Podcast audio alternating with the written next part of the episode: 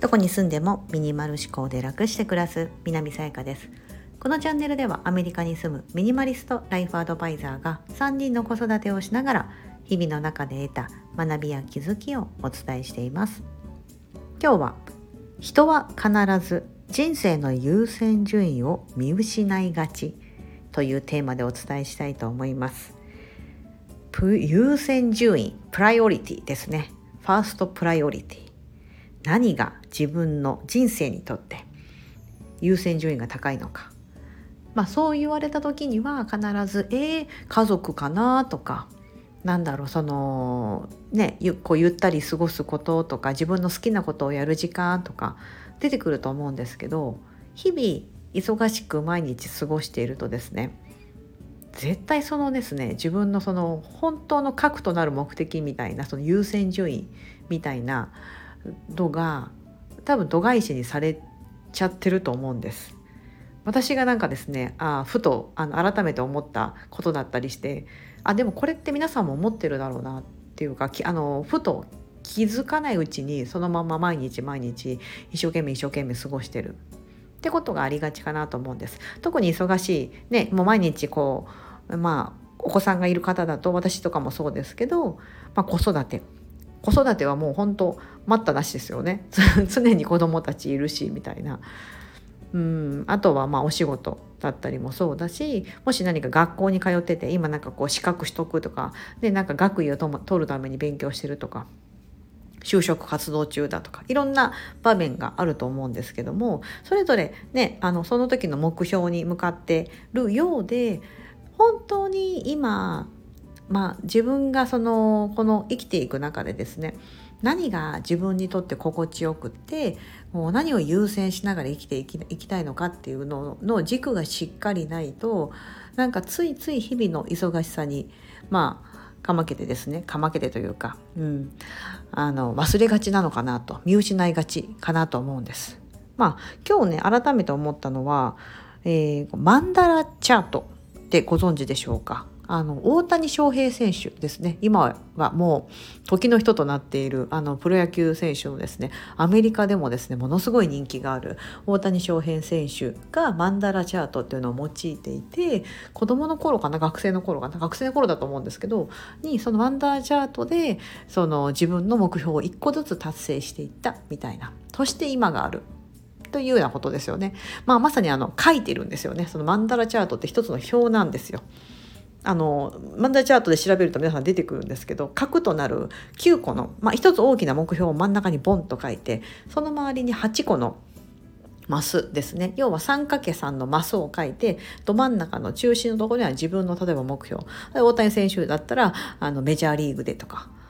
ね、あのメジャーリーグそうですよねあのこのアメリカのメジャーリーグでみたいなそういうプロになるみたいながあったとしたらそのために何が必要なのかっていうのを周りに8つ書く。でさらにその8つの項目をさらに派生させてじゃあそれをまた例えばね、あのプロ野球選手になるんだったら例えば体を、えーと、今よりももっと強くしなければいかないとかだったらじゃあなんか筋トレはどうしなきゃいけないいけないのかとかそういういろんなねこう細分化していく。それがマンダラチャートとなると。うん、でそうするとあの自分のやるべきことが見えて、まあ、一つ一つ行動に移せるようになる。っていうのがあります。あれってその大谷選手としてはそれを明確にすることで何を今優先させなきゃいけないのかっていうのが分かって行動に移せると思うんですよね。なんかまさにその自分の夢のためのあ、えっと、優先順位付けだったりとかやるべきリストやることリストみたいなのにつながってると思うんですけども、うんまあ、それが一つのえーと、指標になるかな私ちょっとマンダラチャートやってみたことあったんですけどあれね全部埋めるのめちゃめちゃ大変なんですよ。皆さんや一回やってみてください。私やってみたんですよ。自分の目標バンって書いてそのためにって言って。でもねあれ全部のマス埋めるのって結構大変なんですよね。そう。なんかあと時間結構かかるんです。ええ？と思いながら。うん。なので、えそうかなと思う方いると思うんですけどねあれやってみるとね結構わかるんですよ。パッと見た感じは簡単にできそうなんですけどあのね意外とそんな風にはいかないもんなのでまあそれがね一つのこう指標になるんだったらそれを時々見返すみたいなのが習慣であるといいですよね。こうやってバーって忙しくなってきたりとかすると「ああ疲れた」みたいな感じになった時に「え今何が大変大切なんだっけ?」とかあの「私にとって僕にとっての人生順位なんだっけ?」みたいな。まあ、その時にですね例えばゆったりする時間とか私もそうなんですけど私はこの自分の人生の優先順位としてなんかこの健康でいるみたいなのが大きいんですよ。やっぱりこの自分の体自体が常にこうエネルギッシュで健康であることうん、何にもなんかその体の不調がないことっていうのはやっぱベースで置いておきたい。でもなんか疲れてきたりとか忙しくなってくると何か忘れてるなと思った時にあ睡眠が足りてないなとかでその自分の優先順位その人生の優先順位何かってあ健康体でいることなのに優先順位のその睡眠？体をですね健康に保つために必要不可欠な睡眠が取れてない。っていうふうに思うとよし今日はなんかもういろんなことほっぽり出して早く寝よう。みたいな。というふうにしてあの自分のですねやりたいこと達成したいことをこうまあ後回しにしなくて済む、うん、そういうふうに行動に移せる。それは自分にとって何が大切かっていうのをあらかじめ分かってる。ってことが大事になってくるかなと思うんですよね。うん。ね、なんかほら忙しくなってくると、まあ、さっき言った結構睡眠とかいい例でいろんなことにね没頭して夢中になってる状態だといいんですけどなんかもうハーハーハーハーなっててなんかちょっと毎日すごいこうストレスが溜まってきてるぞと、うん、なった時に、ね、例えばそのそれが例えば仕事でもう昇格のチャンスでとかあると思うんですよね。なんかそういう場面。まあなんかそのスポーツだったら今練習すれば来週の試合にはだったりとか、うん、自分を追い込んでる時とかあると思うんですけどもまあでもあんまりにねやりすぎるとどっかでね必ずガタが来る、ね、よくあるじゃないですか。うん、ってなった時にあちょっとじゃあここは30分でもいいからちょっと早く寝ようとか、うんね、今ちょっとこうゆっくりお風呂に入ってあげようみたいな。っていう風にしてその一番自分の資本となる自分の体をちょっといたわってみようかなとか、うん、っていうのもできるかもしれませんし。そうやっぱ忙しくなったりするほどですね優先順位って見失いがちじゃないですか。うん、なんか私すすごい思いますね。え今めっちゃ忙しいけどなんでこんな忙しいんだろう？みたいな。でもやらなきゃいけないタスクはあるのでもちろんやるんですけども。でなんかもうハーハー息切れしてああえっ、ー、となんだっけ？みたいな。ちょっと頭が回らなくなってなったりした時にああじゃダメだダメだ。睡眠足りてないわ。みたいな、うん、なんかもう一つでも断って何か断ってちょっと寝る時間確保しよう。みたいな。うん。ね、というような感じでこう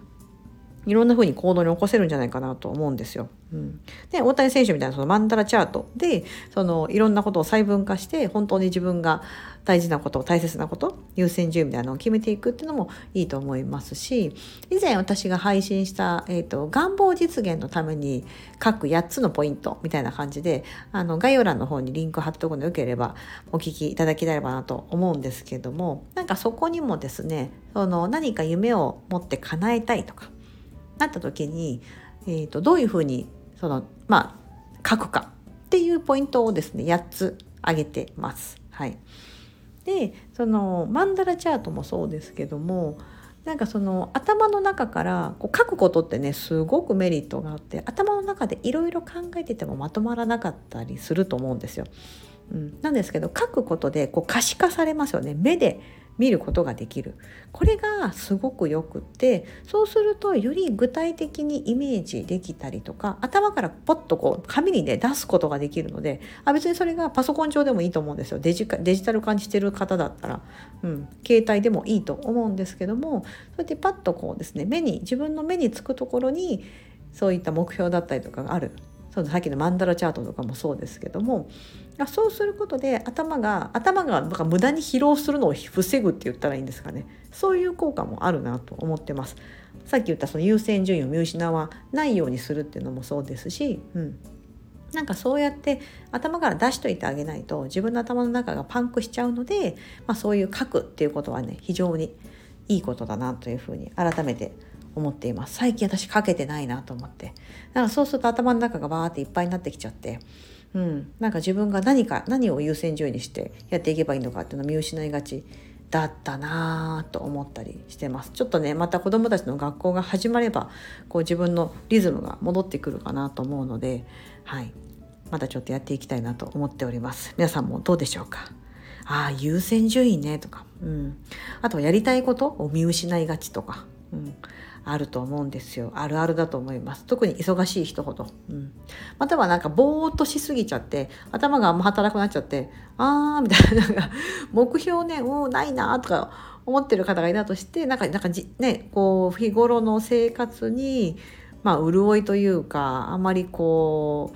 うねこう刺激がない、うん、そういう風になってくるとちょっとつまんないなってなってくると思うので、うん、それを予防するためにも一度書いてみてはいかがでしょうか。自分の人生の優先順位は何なのか。やりたいことは何なのか。何年後かにはこうなってほしい。ななっていたいなみたいな何でもいいと思うんです。その時は8つの各ポイントをちょっと,、えーとご参照いただきながらはい。ぜひぜひ頭の中を整理してみてください。いらないものを手放していくのと同じように頭の中のいらない考え方も手放していくいいきっかけになるんじゃないかなと思っております。今日は人は必ず人生の優先順位を見失いがち